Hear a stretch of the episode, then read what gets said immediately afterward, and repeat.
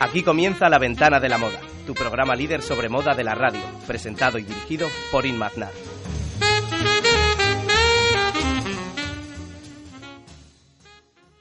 Confirma de Inmaznar. James Stewart miraba por la ventana indiscreta que Alfred Hitchcock inventó donde se contaban historias de mujeres haciendo ejercicio, bailando, conversaciones entre matrimonios, discusiones y hasta el descubrimiento de un asesinato. En el siglo XXI ya no existen este tipo de ventanas indiscretas. Existen las ventanas online o virtuales donde puedes conocer desde trucos de maquillaje, halls de moda o incluso videotutoriales de customización de prendas. El buffet de los vídeos a la carta está servido. Alfred Hitchcock no lo hubiera adivinado. El director más detallista, perfeccionista y creador de espacios y decoraciones impecables jamás se hubiera imaginado que la ventana indiscreta se podría ver a través de una pantalla por las youtubers con vídeos mal editados de espacios grotescos de escasa calidad y tan aburridos como una ventana cerrada, a pesar de estar abierta. El mundo de Alicia, al revés, íntimo y privado, se ha convertido en el mundo de miles de mujeres, de youtubers, de escaparates perfectos para promocionar marcas low cost o aconsejar trucos de belleza o productos cosméticos al que todo el mundo tiene acceso. Las marcas rentabilizan la inversión de estas youtubers que abren sin ningún tipo de pudor ni escrúpulos su ventana, su mundo, el cual es seguido por legiones de seguidores. Las ventanas virtuales se abren hacia el mundo de la moda mediante videotutoriales donde se frivoliza y banaliza con el sentido mismo de la moda, tratándola como un objeto puramente estético y sin ningún tipo de valor cultural, social o psicológico. Me llama poderosamente la atención los vídeos de halls de moda donde las youtubers, algunas bloggers, otras no, destripan sus compras low cost y vierten sus prendas en este escaparate virtual donde intentan sin éxito alguno describir la prenda en sí y sus bondades. Sin éxito alguno porque su máxima descripción para poder describir una prenda es la frase de me encanta o soy muy fan de vídeos anodinos, homogéneos y sin ningún tipo de interés para los expertos en moda, pero sí para los curiosos de las ventanas virtuales. Vídeos que parecen naturales y que nadan en la artificialidad. Estás observando un mundo secreto y privado. Todos hacen cosas en la intimidad que no pueden hacer en público. Esta es una frase de la película La ventana indiscreta. Lástima que en esta sociedad se hayan abierto las ventanas virtuales y se haya desvirtualizado el concepto de la intimidad, dando a conocer el rostro más desfigurado pero existente en la industria de la moda, la de la mediocridad y frivolidad.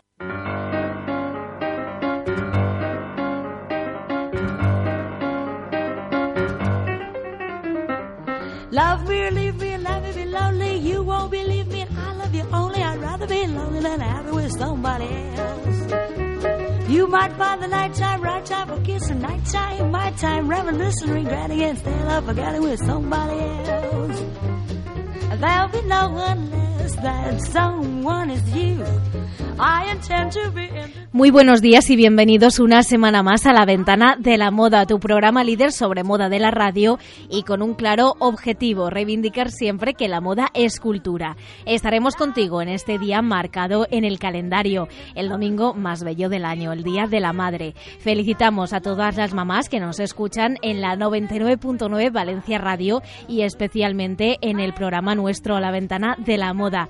Te acompañamos hasta las 11 de la mañana en este domingo, 1 de mayo y el programa de la Ventana de la Moda se hace posible gracias a nuestros patrocinadores, el Salón José Tellez Peluqueros, la Clínica Médico Estética Peo Estetic y los comercios del barrio del Carmen y de Serranos de Valencia. Soy Inmaznar y como siempre muchísimas gracias por elegirnos. Además te recordamos que somos el único programa de moda a nivel nacional y en la radio española. Hola.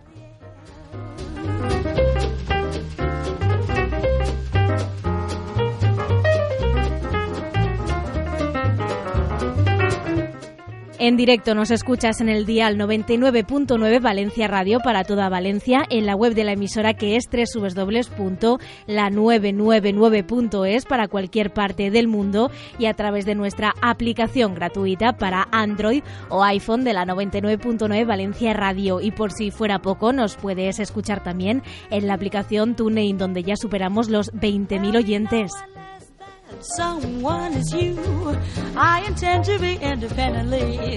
Para aquellos oyentes que no nos podéis escuchar en directo, tenemos la ventana de la moda a la carta. Descárgate los podcasts en la plataforma iBooks o en nuestra fanpage de Facebook de la ventana de la moda, donde subimos todos los podcasts del programa cada semana. En redes sociales estamos en Twitter en nuestra cuenta oficial de la Ventana de la Moda que es arroba la ventana 999 y en nuestro Facebook que es la Ventana de la Moda.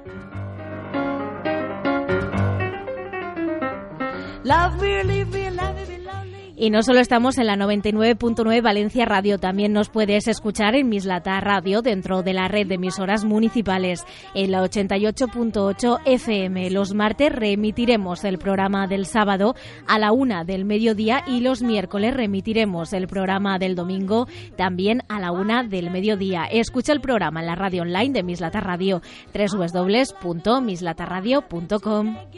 Tomorrow for my love, your love, no love, nobody else. Love me or leave me and let me. Y como siempre, hoy nos acompaña Cruz Acedón de la firma Azur con su sección de historia de la moda con temas que siempre nos transportan hacia los orígenes de prendas materiales y complementos. Muy buenos días, Cruz Acedón. Buenos días. Cuéntanos, ¿qué tenemos en tu sección de hoy? Pues hoy pues también nos vamos un poquito lejos, al principio de la, de la Edad Media. Bueno, eh, mejor dicho a finales, mejor dicho a finales, porque bueno, empieza un poquito al principio, pero luego nos vamos evolucionando, ¿no?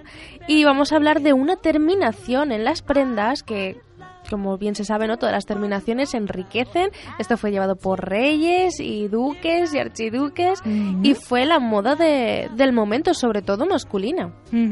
Y que además lo vamos a poder ver cómo se extrapola ahora en la actualidad en muchas pasarelas y también en la pasarela de la calle, ¿verdad, Cruz? Por supuesto. Pues esto será la primera parte del programa y tendremos nuestra sección de historia de la moda con nuestra compañera Cruz Acedón. Muchísimas gracias. A vosotros.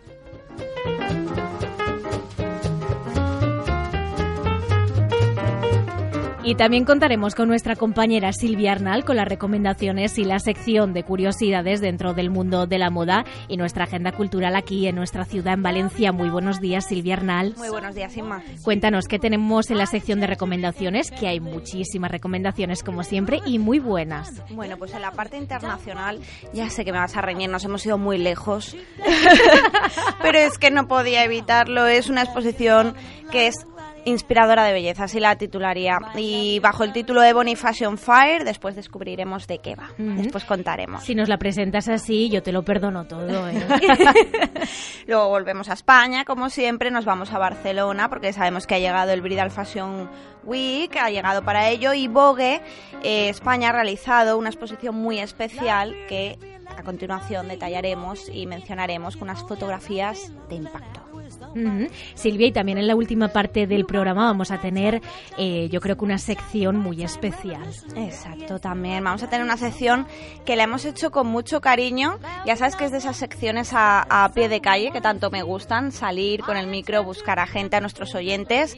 Y como hoy es el Día de la Madre, es un día muy especial, vamos a tener unas declaraciones y unas felicitaciones que van a llegar seguro, seguro al alma de muchos.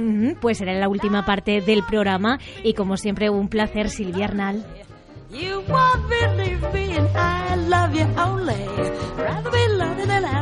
Y en la última parte tendremos nuestra tertulia fija con las diseñadoras Cruz Acedón de la firma Zur, Andra Cora y Elena Beiber. En esta tertulia fija vamos a conocer de primera mano la situación de la moda valenciana y hacer un debate en profundidad de la situación que tienen los jóvenes diseñadores de moda en Valencia. También, por supuesto, vamos a debatir y reflexionar sobre noticias de la actualidad del mundo de la moda. Muy buenos días, Andra Cora. Hola, buenos días. Tema polémico y además que tiene mucho que ver con el tema de comunicación. Cuéntanos para la tertulia. Pues Irma, porque nadie mejor que tú sabe la importancia de los medios de comunicación en la moda. Y las revistas más mediáticas pues son claro ejemplo de ello. Así que esta mañana vamos a debatir sobre la influencia que tienen las revistas de moda en la sociedad actual y en concreto sobre la imagen de la mujer. Además, profundizaremos sobre el tema de hoy con otras cuestiones como ¿sobrevivirá la edición impresa en esta era digital? ¿Qué valor real nos aportan sus secciones y contenidos? Os invito a ir reflexionando.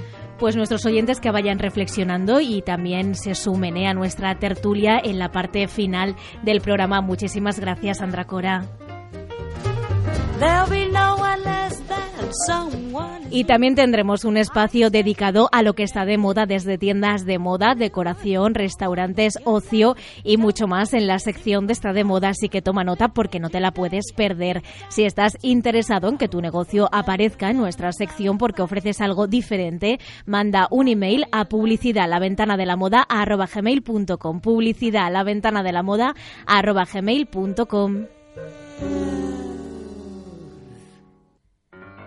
Y todos ya preparados para empezar con el programa de hoy de la ventana de la moda. Soy Jim Maznar, mi compañera Cristina está en el control técnico al otro lado del cristal, aquí en la 99.9 Valencia Radio. Y a ustedes, nuestros oyentes, como siempre, muchísimas gracias por elegirnos y escucharnos. Tomen asiento porque empezamos.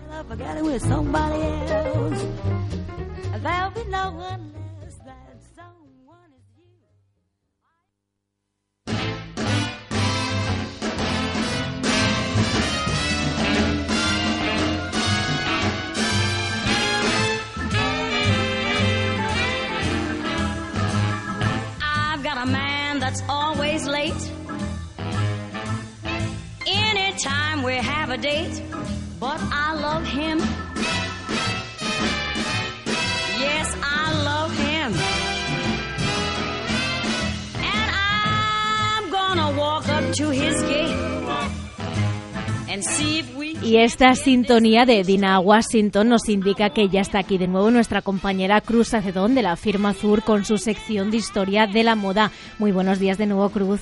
Buenos días. Nos vamos con un tema de historia de la moda que ya adelanto que se va a llamar cuchilladas. Sí, y no, no tiene nada que ver con, con los cuchillos ni con el cine de terror, no tiene nada que ver con eso. Es una terminación, como he dicho antes, en las prendas de en la Edad Media, bueno, a finales de la Edad Media, es más bien la- la- el Renacimiento, donde tiene su auge, aunque el origen lo tienen a finales de la Edad Media. Os cuento un poquito el origen porque, a ver, realmente no se sabe, ¿vale? Pero he encontrado en un libro cómo cuenta ¿vale? Que posiblemente sea por esto. Aunque a mí tampoco me acaba de, de cuadrar mucho, pero bueno, yo ahí os lo dejo, ¿vale? Resulta que después de la victoria suiza sobre la Borgoña, en la batalla de, de Granson, recogieron un, motín de, de tejidos de seda.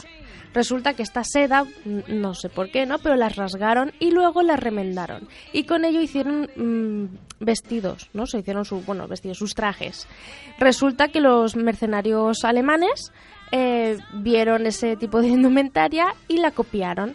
Y a partir de ahí la incrementaron en la, en la corte francesa, que se ve que tenían familia, ya sabéis que en Europa todos eran familia, y le incrementaron en la, en la sociedad francesa. Y de ahí empezó a, a llevarse, pues eso, como si fuera lujo, ¿no? Porque esto, imaginaros el trabajo que lleva. No sé si habéis visto las redes sociales, pero son esos pequeños cortecitos, o bueno, o cortes grandes también puede ser, ¿no? Entonces se les se le remendaba como si fueran eh, ojales, ¿vale? Para que nos hagamos una idea, los ojales de las chaquetas, pero eso eh, hechos en pues eso, toda la prenda a lo mejor de arriba abajo, solamente detalles o pequeñas pequeñas eh, pequeños cortes, que los pequeños cortes se llamaban mosqueados. No sé por qué, pero bueno, tiene una, una, una palabra un poco cómica. Bueno, pues esto, ¿qué funcionalidad tendría? Porque vosotros diréis, qué tontería, ¿no? Eh, qué menudo trabajazo. Bueno, pues simplemente era porque la camisa interior, o en algunos sitios llaman el forro, eh, se veía, y claro, los forros pues serían de seda o incluso las camisas interiores y eso pues claro, daba como que no solo llevo de lujo la parte de fuera, sino que también por dentro llevo lujo y eso es- era sacar eso, el estatus, como siempre decimos, ¿no? Y de esto, de esto se trataba esta, esta terminación.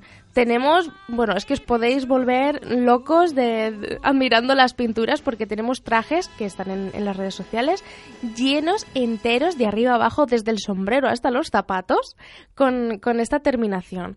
Luego también va evolucionando, sobre todo es la, en la indumentaria masculina, ¿eh? como he dicho al principio, que es curioso, pero oye, mira, lo eh, empezó en, en la, en la etapa masculina y luego va evolucionando hasta hacerse, pues al- no sé si habéis visto los calzones eh, también así con cuchilladas, ¿no? Que se van partiendo, que Sí. bueno, pues esos mismos se partían, que bueno, era a lo mejor millones de piezas, o sea, no os podéis ni imaginar, porque claro, ahí era cada cual en la riqueza que, te- que tuviera pues lo demostraba en, en la indumentaria. Lo extrapolaba en la indumentaria, que Por eso es algo que ahora en la actualidad también muchas veces lo Sí, vemos. sí. Según el estatus que tenga, muchísima gente lo refleja mediante su atuendo. Sí, sí, es algo que a lo mejor es parte de- del ser humano, ¿no? Desde el, el real origen. y bueno, también eh, hay zapatos, bueno, zapatos, eh, sí, bueno, zapatos masculinos sobre todo, que llevan este tipo de corte, que a mí eso es lo que más, vamos, lo que más me ha gustado ha sido verlo en los zapatos. Bueno, pues también se lleva en las mujeres, aunque mucho menos, ¿vale? Mucho menos. En Italia sí, en Italia sí que se da va- eh, un poquito más en, en la mujer. Y entonces es cuando se ven esas mangas abombachadas, ¿no? Recogidas como si fueran por tiras. No es que sean tiras, es que son cuchilladas tan grandes que parece como que la manga se ha partido en, en muchos trozos. Y es para eso, para que se vea la camisa interior o, o, bueno, el, el forro como otros dicen. Y en el tema de los zapatos, ¿por qué también se utilizaban las cuchilladas? ¿Por el mismo hecho Por el del mi- tema del estatus? Exactamente, lo mismo, lo mismo. Era todo para, para dar a entender de que tenía mucho poder, o sea, que llevar eh, todo, o sea, del- ya te digo, desde el sombrero hasta los zapatos cuchilladas, eso lleva un enorme trabajo, o sea, y la gente que cose lo sabe, lo sabe, porque remendar todos esos cortecitos, madre mía, eso, pues eso, encarecía un montón las prendas. Evidentemente solo podían llevarla a las clases más altas porque estamos hablando de tema de estatus, con lo cual que no estaba al alcance no, de todo no el estaba mundo. eso a la realeza o, o, bueno las cortes no o sea reyes duques archiduques poco más Y como tú muy bien dices, Cruz, tenemos diferentes ejemplos de obras pictóricas en nuestro Facebook de la Ventana de la Moda, que seguro que nuestros oyentes ya lo han visto y si no, pues pueden ir a la Ventana de la Moda, nuestro Facebook, y ver las imágenes. Pero también podemos extrapolar un poco este tema de las cuchilladas ahora en la actualidad, porque sí que vemos algunos ejemplos en la moda, como siempre decimos, ¿no? Conocemos los orígenes y vemos como también Sí, existe una sí, evolución dijimos- y lo vemos en la actualidad. como dijimos la semana pasada eh, todo no empieza ya o sea no, no surge ahora ya ya está o sea esto lleva todo un, un proceso que al cabo del tiempo vuelve a surgir quién no ha llevado unos pantalones rasgados quién no ¿Quién no? Pues de dónde vendrá eso de dónde vendrá eso Pues tienen que Pues sí. escuchar la ventana de la moda, tu sección, para poder conocerlo. Pues exactamente. Estos, estos vaqueros rasgados que llevamos hoy en día, pues todo el mundo seguro que lo lleva porque es que es algo, es moda y además llevamos varios años ya con ello. Pues estas, estas rasgadas o cuchilladas, que no están terminadas, obviamente no tienen la misma terminación, pues esto se podría llamar cuchilladas, por supuesto. Pero no tienen el mismo significado. Sí que No, aquí, por, supuesto, ejemplo, un vaquero rasgado lo puede llevar todo el mundo, pero en el caso de la Edad Media sí que solamente lo podían Ese llevar es- las clases altas. Claro, ese es el plano en el que ha evolucionado la moda para todo el mundo, ¿no? O sea, antiguamente la moda la llevaba el que podía llevarla y hoy en día se extrapola a que todo el mundo deba ir a, a la moda. Y por eso, pues eso es más asequible. Todo el mundo puede tener un vaquero rasgado o rasgarlo él mismo sin ningún problema. Y Andra nos estaba comentando también fuera de micros que ella tenía una sudadera o una camiseta también incluso así como rasgada y que también pues se, se asemejaba mucho al ejemplo de la Edad Media que tú nos estás contando, Cruz. Sí, es, es, eh, son terminaciones, a lo mejor pues eso, tenemos camisas que van, que van partidas o, eh, o mangas, por ejemplo, es más visto también en las mangas, mangas que se recogen así como si fueran por tiras, sin embargo es toda la manga eh, cerrada, ¿no? O sea, que no es que tenga agujeros ni nada, pero eso también son, son cuchilladas, o sea, asemejan las cuchilladas. No, no, los, no lo utilizamos como, como en su origen, ¿no? Que son cuchilladas con tal nombre, ya lo, eso, lo llamamos el diseño o eh, cualquier otra cosa. No lo identificamos como cuchillada, pero ahí está. Esa es la evolución hasta nuestros días. Y esta especie, por ejemplo, de rasgaduras o de cortes o de cuchilladas, como lo quieran denominar nuestros oyentes, también lo hemos visto en muchas pasarelas de moda nacionales e internacionales, como que los mismos diseñadores intentan pues hacer ese puntito de rebeldía, intentando como hasta incluso cortar las mismas piezas. Y además yo siempre me acuerdo mucho que aunque ya no ya no se ve tanto, pero Christian Lacroix tenía mucha mucha eh, influencia, bueno, e inspiración en- sobre estas estas épocas, ¿no? La medieval, la renacentista, todas estas épocas muy muy histórico, ¿no? Con reminiscencia, reminiscencia siempre muy histórico y sacaba muchas muchas prendas así. Sobre todo con cuchilladas se veían muchas veces el tipo de manga. Pues Cruz Acedón, como siempre, un placer tenerte aquí en tu sección de historia de la moda, en la ventana de la moda. Y no te vayas porque luego nos vamos con la tertulia. Aquí me quedo yo. Muchísimas gracias. Hasta luego.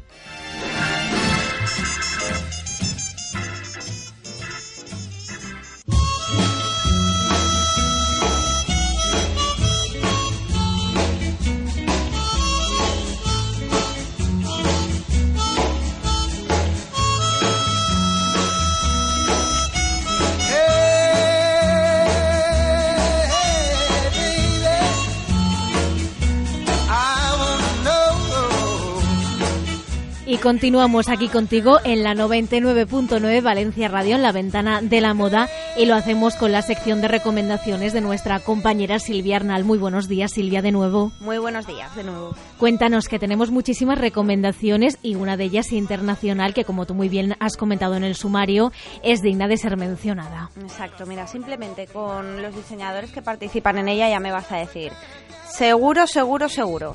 Mira, te hablo de Christian Dior, Yves Laurent, Patrick Kelly, Valentino, eh, Vivian Westwood, Alexander McQueen. ¿Qué te parece, Inma? Es que ya no te puedo decir que no, es que es imprescindible recomendarla. Bueno, pues estos son solo algunos de los diseñadores de clase mundial cuyas creaciones impresionantes han sido seleccionadas, pues como hemos dicho en el sumario, para esta exposición Ebony Fashion Fair. En ella vamos a encontrar 40 conjuntos inspirados en, en, belleza, o sea, son magníficos. Inma, hemos subido fotos a nuestras redes sociales porque la verdad son alucinantes. Yo me he quedado anonadada. ¿Y por qué se celebra, por qué se celebra esta exposición? Pues como tú ya sabes, muchas veces por aniversarios, ¿no? Y este tiene mucho que ver con la Feria de la Moda de Lébano que comenzó en 1958 y durante estos 50 años el desfile de moda que viaja, ¿vale? Transformó en una institución americana que recaudó millones para la caridad y ayudó a Johnson Publishing Company a llegar al público. Esa ha sido otra de las, de las opciones por la que la he escogido, ¿no? Porque aparte también es, es solidaria. Eh, los organizadores del evento han vencido los, los prejuicios raciales, la verdad, para llevar eh, el lado de la moda más importante de Europa a las comunidades que estaban pues ansios, ansiosas por ver en tiempo real y en el espacio una nueva visión pues de esa América negra, ¿no? Que era el sello de, de Lébano. La verdad es que Silvia es una exposición muy muy interesante y además de inspiradora belleza como tú muy bien la has denominado antes. Exacto. Te voy a decir hasta cuándo podemos, bueno, a partir de cuándo podemos visitarla porque aún no está no está disponible. Será el próximo 20 de mayo, como hemos dicho, nos pilla un poquito lejos, pero bueno, siempre tenemos oyentes por todo el mundo, ¿no? O podemos realizar algún viaje. Se inaugura en el Memorial Art Gallery de Nueva York. Precioso lugar y preciosa exposición. La recomiendo desde luego. Pues para todos aquellos oyentes que estén residiendo en Nueva York o vayan en estas fechas a Nueva York, ya saben que esta es su exposición que no se pueden perder. Silvia, ¿qué más cositas tenemos? Bueno, hemos tenido un fin de semana muy de novias, ya lo sabes, con Ujú. nuestro queridísimo José, que nos ha nos ha eh, descubierto muchas, muchas, muchas cosas de la fiesta de Telva y ahora con motivo de la Bridal Fashion Week, que se celebra la primera exposición fotográfica de Vogue Novias en Barcelona. Si hay un mundo, la verdad, Inma, donde la moda puede alcanzar su máximo esplendor, la verdad es que es el de novias. Y por eso Vogue siempre ha dedicado parte de sus editoriales de moda a la inspiración de- del gran día, ¿no? Por ello, con motivo de la celebración de la Barcelona Bridal Fashion Week, Vogue España ha organizado una excepcional exposición al aire libre que recogerá una selección de diferentes fotografías históricas realizadas, fíjate, expresamente para Vogue Novias España o para ediciones internacionales. Todas las personas que hayan viajado a Barcelona tienen esta cita imprescindible con el mundo de la moda y más con la esencia nupcial, ¿verdad, Silvia? Exacto, tienen una visita obligada en la Plaza de España. Allí podrán disfrutar de estas imágenes nupciales creadas pues por reputados fotógrafos como por ejemplo Arthur Elgort o Eugenio Recuenco a lo largo de la historia de la revista, ¿no? Desde imágenes del primer Vogue Novias español de 1993 hasta nuestros días.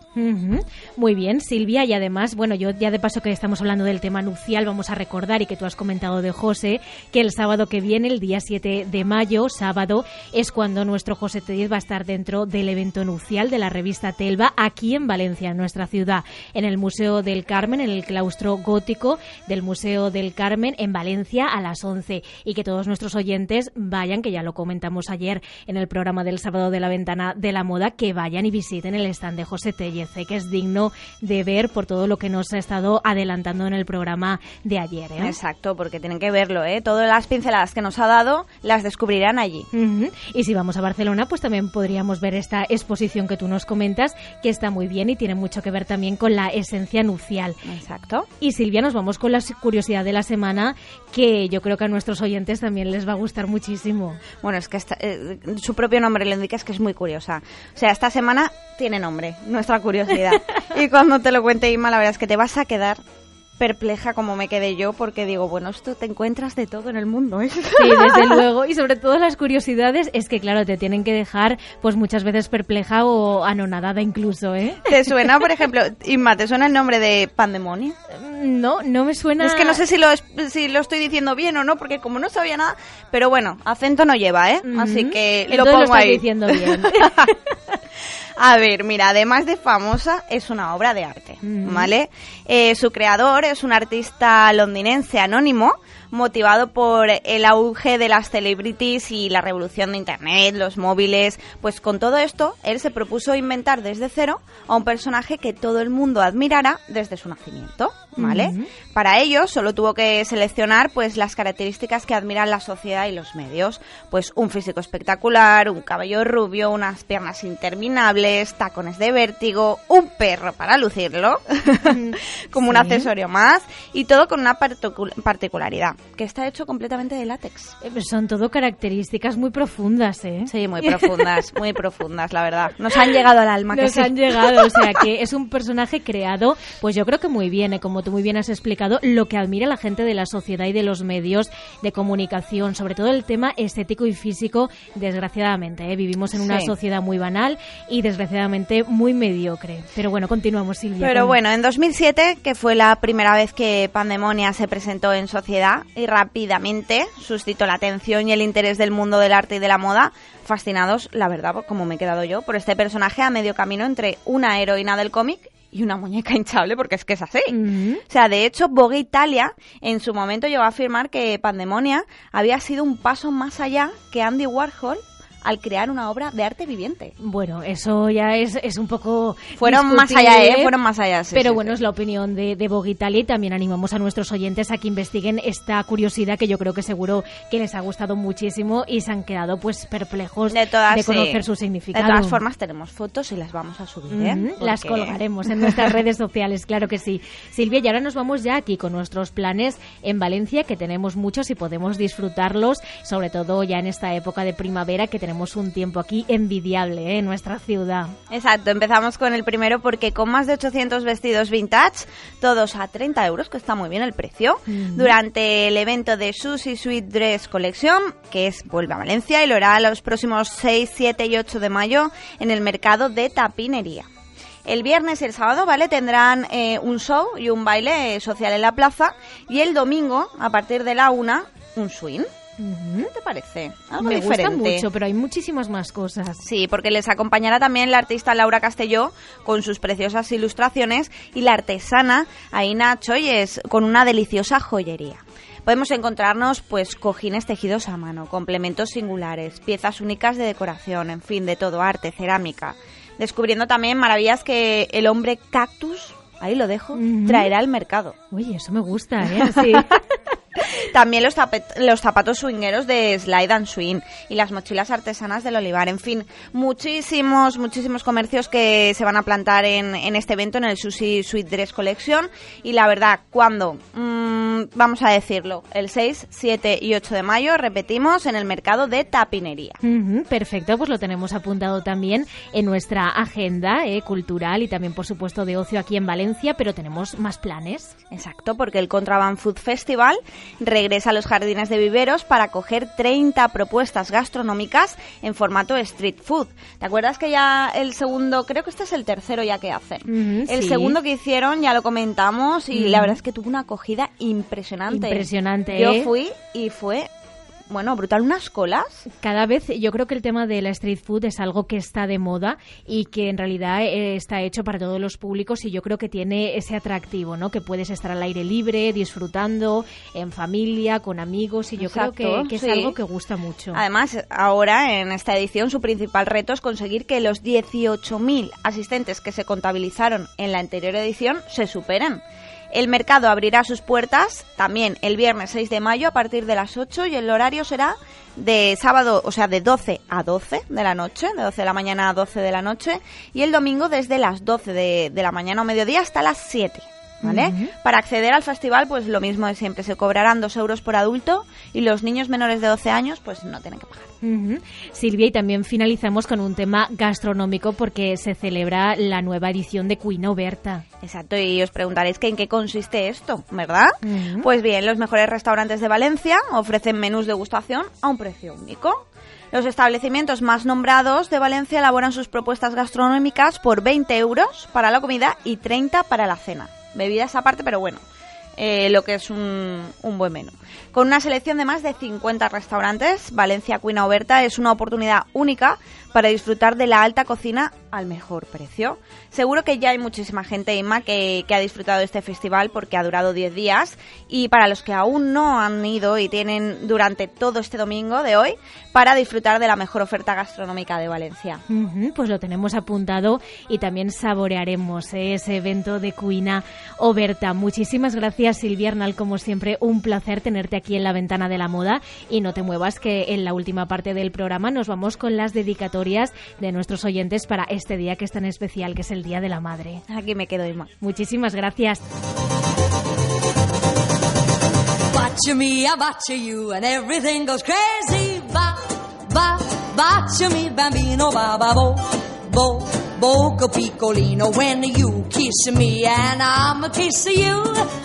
Y continuamos aquí contigo en la 99.9 Valencia Radio en este día 1 de mayo, Día de la Madre, y empezamos con la sección de Está de Moda. La tienda de Adela está de moda, que es una tienda especializada y de referencia en la venta de telas, lanas y abalorios para poder customizar tus prendas y darles ese toque diferente y personalizado que necesitan. Además, para esta primavera en la tienda de Adela puedes disfrutar de telas de lino preciosas para tus creaciones. Y saben ustedes de esas tiendas que te enamoran a primera vista, pues es lo que ocurre en la tienda de Adela, un lugar donde se crea ilusión y fantasía porque se respira un encanto y una magia única.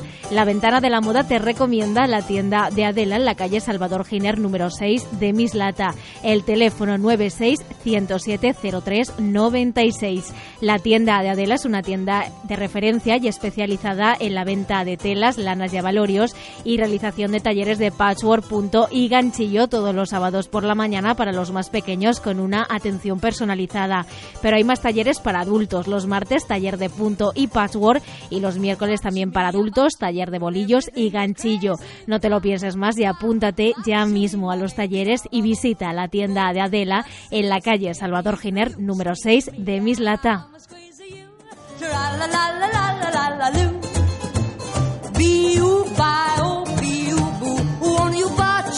Won't you botcha, botcha me? También está de moda Química, tu tienda de referencia de tallas grandes de Valencia, tallas desde la 36 hasta la 62, tanto para hombres como para mujeres. Y desde ya mismo puedes visitar Química porque ya tienen looks para bodas, bautizos y comuniones. Química es tu tienda de referencia de tallas grandes en Valencia con un servicio de asesoramiento personalizado en la misma tienda y gratuito. Y por supuesto, ajustan la prenda a tu talla. Incluso puedes pagar tu prenda en cómodos plazos porque tú ya lo sabes que la elegancia no es cuestión de tallas, es cuestión de química. En la calle Carteros 36 de Valencia, el teléfono 96 318 21 54. Y desde aquí, desde la ventana de la moda, hacemos un saludo muy especial a Pepi, que es la dueña de la tienda química y que nos escucha todas las semanas, una fiel seguidora del programa. Y está de moda la estética de las ilustraciones de los años 20 que llenan las páginas de Vogue Colors, el nuevo libro para colorear la revista Vogue. La imaginación volará al pintar a mujeres con ropas victorianas, vaporosos vestidos o en situaciones exóticas. En definitiva, al colorear la historia de la moda de la A a la Z. Los colores de la temporada pueden ser el punto de partida para rellenar estas ilustraciones o también puedes buscar inspiración en los que han coloreado modelos, diseñadores y editores de moda, editores de moda. Además, Vogue ofrece una página del libro gratuita en su web y si quieres comprarlo puedes hacerlo ya en Amazon.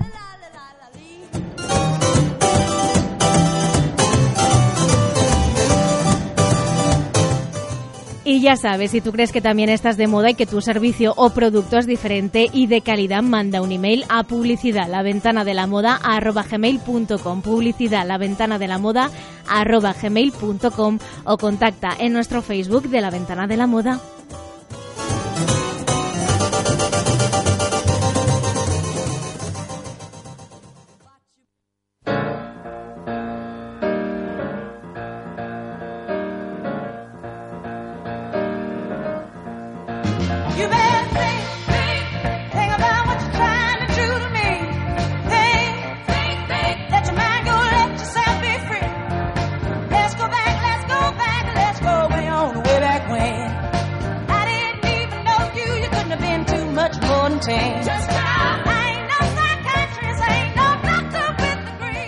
Esta música nos indica que ya nos vamos casi casi a nuestro tramo final del programa de la ventana de la moda con nuestra tertulia. Muy buenos días, Sandra Cora. Hola, buenos días de nuevo. Buenos días, Cruz Apedón, también de nuevo. Buenos días de nuevo. Y muy buenos días, Elena Vider. buenos días, Inma. Nos vamos con un tema controvertido y que yo aquí entenderme, ¿no? El tema de la comunicación, revistas y demás es un tema que me toca muy de cerca por mi profesión, por el tema del periodismo y creo que vamos a dar luz y también vamos a reflexionar mucho sobre este tema, Andra.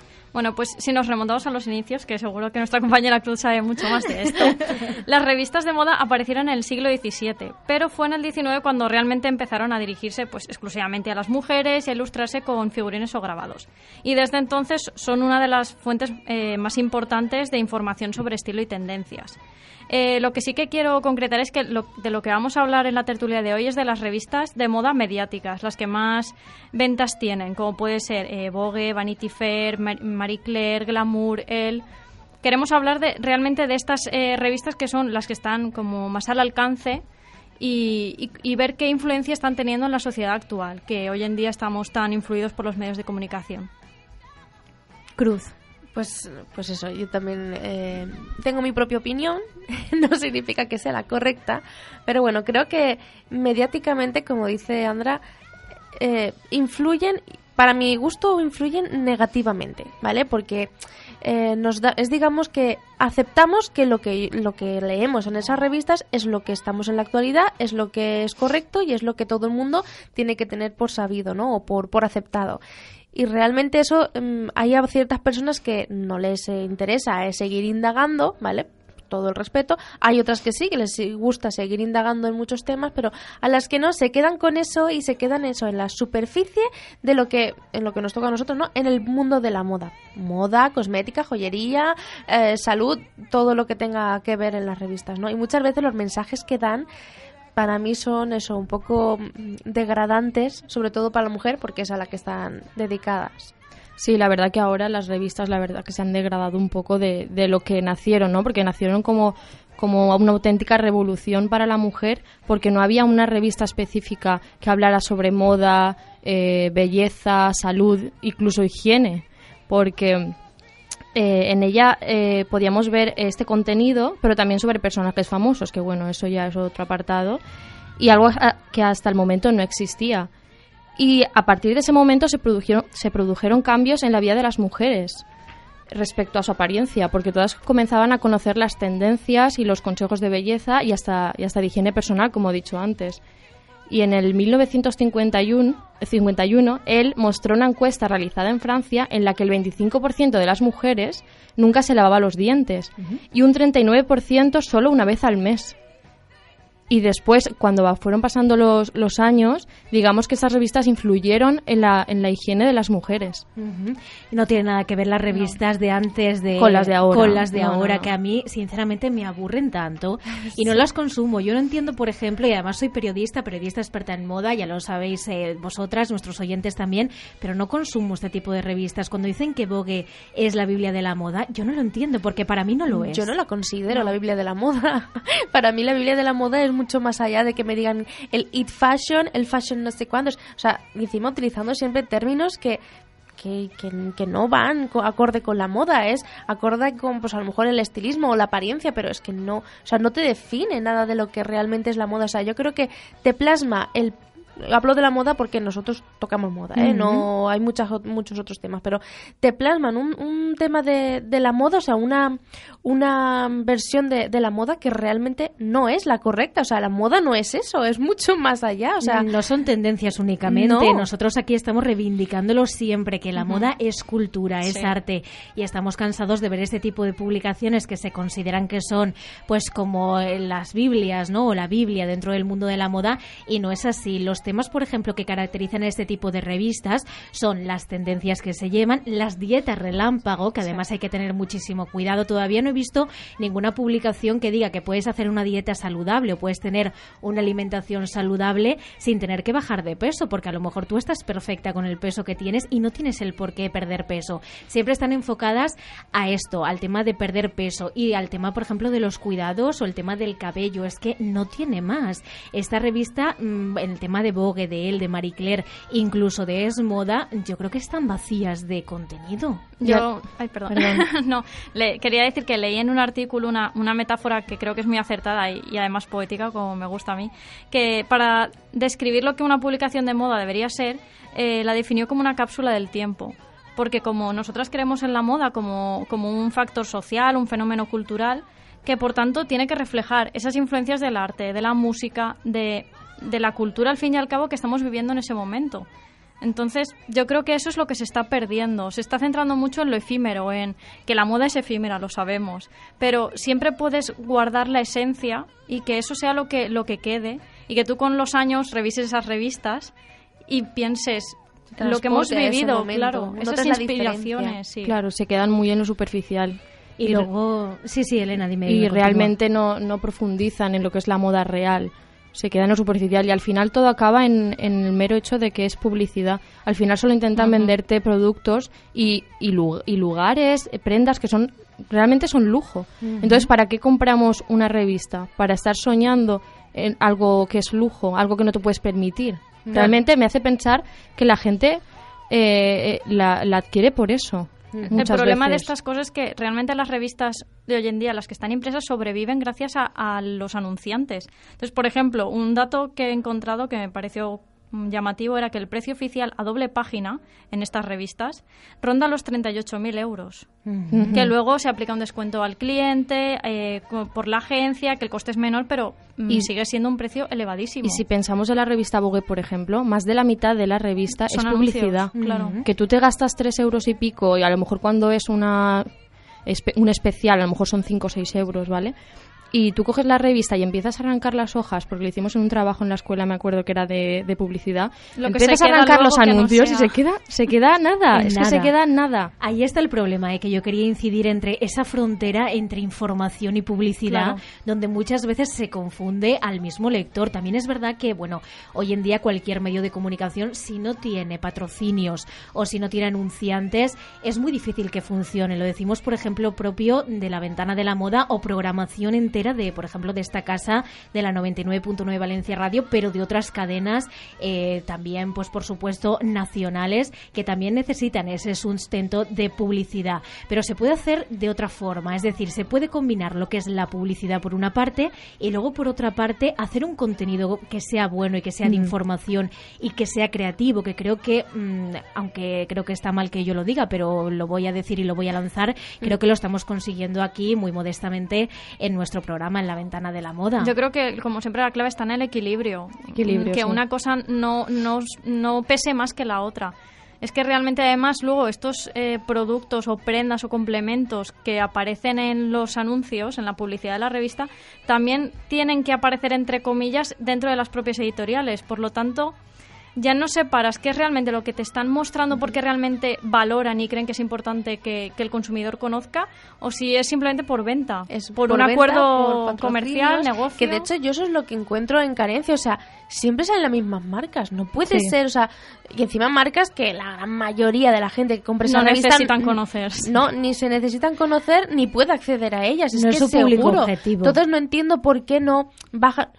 Para ellos a lo mejor será bajar el listón, no sé, pero bueno, bajar un poco el ranking, incrementar a, a gente que empieza a ser conocida Sí, o porque no el- sé, un poco más de el ampliación. problema- Que hay revistas que lo hacen, pero no son tan mediáticas. Claro. El problema de lo que estás comentando tú ahora también es que cuando eh, empiezan a poner prendas o, o objetos y complementos que son más asequibles, se van directamente al low cost.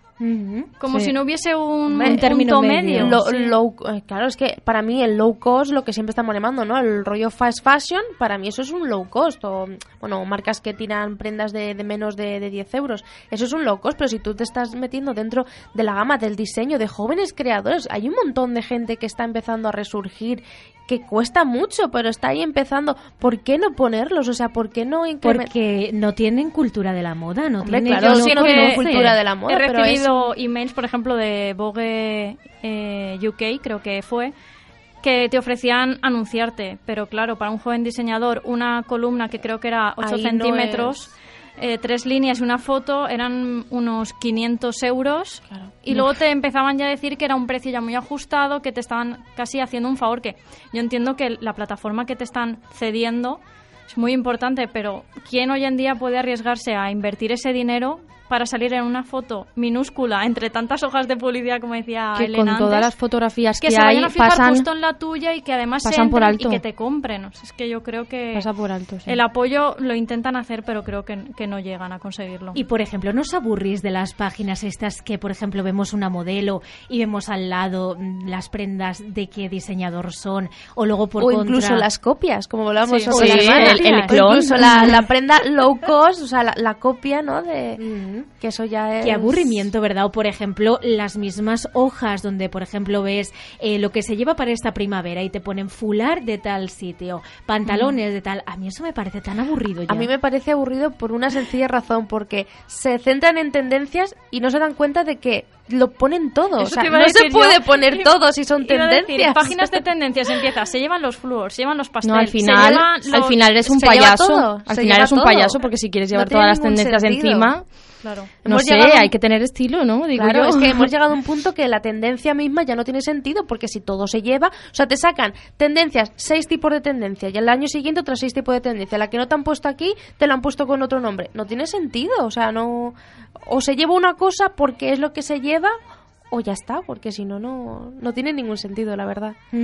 Y luego, por último, chicas, para finalizar muy rápido, publicaciones como el caso de Esmoda, que eh, evidentemente viene de la publicación del país, que intentan que se vea lo que es la cultura, la historia de la moda, pero es un intento totalmente fallido. Yo quería sacar el tema eh, del tema del retoque fotográfico que Ah, sí, últimamente además en esa creo no sé si fue en esa publicación o en una similar porque era una revista dominical hubo mucha polémica con Inma Cuesta porque yo creo que además era una revista es lo que dices tú en- qué necesidad tienen de seguir esos cánones o esos estereotipos esa belleza idealizada que no compartimos Pues, prácticamente nadie. ¿Sabéis que en el año 2010 la revista alemana Brigitte decidió dejar de publicar fotos de modelos súper delgadas y publicar fotos con modelos amateur de apariencia más normal? Y todo al, al principio fue como un boom y la gente lo compraba, pero es que al año se dieron cuenta de que un montón de suscriptores se habían, Claro. se habían Porque- ido. claro, Entonces, ¿qué es lo que buscan? claro, Un ideal admirar Sí. un ideal que es imposible ¿Qué te porque está todo cuando ves, cuando ves en una película, ¿vale? Cualquiera, en una película que la chica protagonista, la que se queda con el chico y todo, todo ese embrollo, no es una chica guapa que dices, "Mm, pues es una chica del montón. ¿Qué te Mm. pasa? Es lo mismo, o sea, no te crea esa expectativa. Por eso las revistas de moda, sí, se quiere romper con ese canon, que a mí me gusta, o sea, a mí me gusta que salga gente normal o incluso también se está un poco desprestigiando, Sí, dejando un la poco de lado a las, a, no, Sí, a- no, a y las mujeres modelos que se reales. dedican a Reales ello, somos ¿vale? todas, o sea que- Exacto, exacto, mujeres reales somos todas. Entonces, ahí cumplimos eso, la expectativa. O sea, ¿qué queremos? O vender la revista, tenemos que poner un, un- una imagen idealizada o mostrar realmente la realidad. ¿Con qué nos quedamos? Es ¿Qué que es eso lo no vende, es el problema. Otro debate Mm. haremos sobre eso. Otro debate, sí. Otro debate porque ponemos aquí nuestro puntito y final a la tertulia de hoy porque nos vamos con las dedicatorias de nuestros oyentes para este día tan especial, el Día de la Madre. Muchísimas gracias, Andra Cora, por estar aquí. A ti. Muchísimas gracias, Cruz Acedón. A vosotros. Y muchísimas gracias, Elena Viver. A ti. Un placer.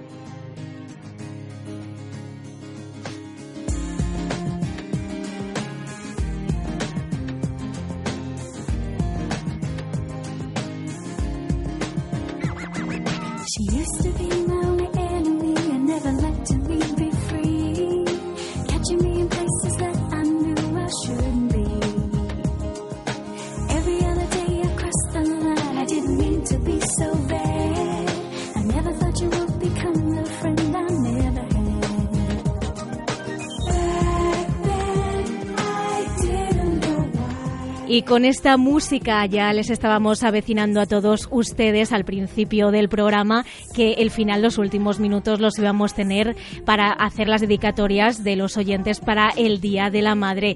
Y por supuesto, pues lo ha hecho nuestra compañera Silvia Arnal. Buenos días de nuevo. Buenos días de nuevo, Inma. ¿Cómo nos has transportado a nuestra infancia con esta canción de las Spice Girls? Yo creo que sí, ¿eh? Cuando, sobre todo en esta mesa, que tenemos además todas la misma edad, nos estamos transportando ¿eh? a, a lo que es nuestra infancia. Y Silvia, nos vamos con las dedicatorias. Cuéntanos eh, cómo fue el proceso y lo que vamos a poder escuchar ahora. Pues precioso, Inma. La verdad es que la gente, desde aquí, a todas las personas que han participado, darles las gracias porque lo han hecho estupendamente y son declaraciones, la verdad, verdaderas. Que, llegan al alma y, y que a las madres que las van a escuchar les va a encantar muchísimo. Mira, por ejemplo, tenemos declaraciones eh, de muchos oyentes que nos escuchan desde todas partes de, Valencia. Tenemos declaraciones de Conchina, su mami Elvira, de Cristina, su madre Mariluz, de Juan, que ha querido hacer una dedicación más peculiar a su madre Susi y también a su tía Cristina, que la considera como una madre. Tenemos a María Gascó, que quiere felicitar a su madre también Soledad, a María Muñoz también desde Vétera, a su mami Carmen. Tenemos también a Natalia, eh, a su madre. Había muchas Cármenes, ¿eh? Me he dado cuenta al, al entrevistarlas que muchas se llamaban Carmen y digo, fíjate qué casualidad. Eh, Natalia, su mami Carmen, a Maribel, a su madre también la felicita, que se llama como ella, Maribel también. Nos va a emocionar mucho, ya verás la declaración de Maribel. Eh, a Paula también, muchas gracias, que le dedica a su madre Amparo. Y para finalizar tenemos a Sandra, que también quiere felicitar a su mami Mari Carmen. Pues Silvia, ¿qué te parece si compartimos con todos nuestros oyentes estas dedicatorias de parte de nuestros oyentes para sus mamis, para el Día de la Madre? Nos lo pone nuestra compañera Cristina. En el Día de las Madres quiero felicitar a mi madre, que es una persona tremendamente especial en mi vida. Va a cumplir 90 años y quiero que sea lo más feliz del mundo. De parte de sus hijos, sus nietos, su bisnieta, un beso enorme, te queremos. Mamá Mariluz, muchas gracias por todo. Te quiero mucho. Todos te queremos mucho. Hoy en el Día de la Madre quiero felicitar a mi madre, Susi, y a mi tía Cristina, que también es para mí como un referente como madre, que de eso, siendo las dos amables, cariñosas y que se preocupan por mí. Os quiero. Besitos. Hoy Día de la Madre, quiero felicitar a todas las madres y en especial a la mía por aguantarme y soportarme. Te quiero mucho, mamá. Hoy, en el Día de la Madre, quiero felicitar a la mía, Carmen. Muchísimas gracias por todo el cariño que me das, por todas las cosas que haces por mí y sobre todo, sobre todo, sobre todo por todo lo que me apoyas en todo. Eres una persona súper especial para mí, te quiero muchísimo. Gracias, mamá. Mamá, muchas gracias por haberme traído al mundo. Sabes que aunque no voy mucho a verte, pero te quiero un montón. A partir de ahora procuraré ir más a verte. Que seas muy feliz y te queremos todos muchísimo. Tus nietos, tus hijos y sabes que te adoro. Felicidades, mamá.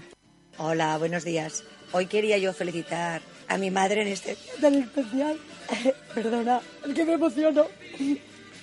Porque siempre nos ayuda en todo lo que puede. Y la quiero mucho. Quiero darle un beso muy grande. Y que sea muy feliz. Estos años que vivimos juntas son los mejores. de Mi vida. Un beso muy grande, mamá. Maribel. Hoy en el Día de la Madre quiero felicitar especialmente a la mía, Amparo, que es la madre mejor del mundo, la adoro y por eso y mucho más te quiero mamá. Felicidades. Mamá, felicidades. En este día especial me acuerdo mucho de ti. Muchas gracias por todo. Un besito muy fuerte. Te queremos.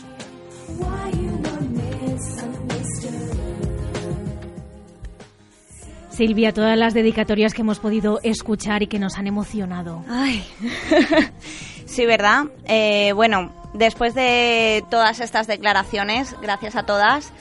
Y también quería, bueno, eh, ya que estamos aquí, yo dedicarle a mi madre, ¿no? Felicitarla eh, desde este día tan especial, eh, decirle que la quiero muchísimo, gracias por todo. Como mencionábamos antes entre, entre micros e Inma, mucha gente tiene sus héroes y bueno, es que me emociono. Es que hoy es eh, parte final para emocionarnos, ¿eh? Y yo pues tengo a la mía, que es ella y, y nada, decirle que la quiero muchísimo y que gracias por todo. Bueno, y ahora ya por último va la mía, ¿eh? ese besito y esa dedicatoria para la mamá de Silvia. Y ustedes eso, me van a permitir que haga mi dedicatoria para ti, mamá, para el Día de la Madre, aunque a decir verdad siempre es tu día. Mamá, gracias por todo, por tus cuidados, por amarme incondicionalmente y por hacerme feliz siempre. Te quiero muchísimo, ya lo sabes, que siempre juntas y muchísimas felicidades. Y a ella también, a mi segunda madre, que aunque ella no esté en esta vida terrenal, siempre estarás aquí en mi corazón, muy cerca, velándome siempre con tu mirada. Acabamos con este punto y final estas dedicatorias tan emotivas del Día de la Madre.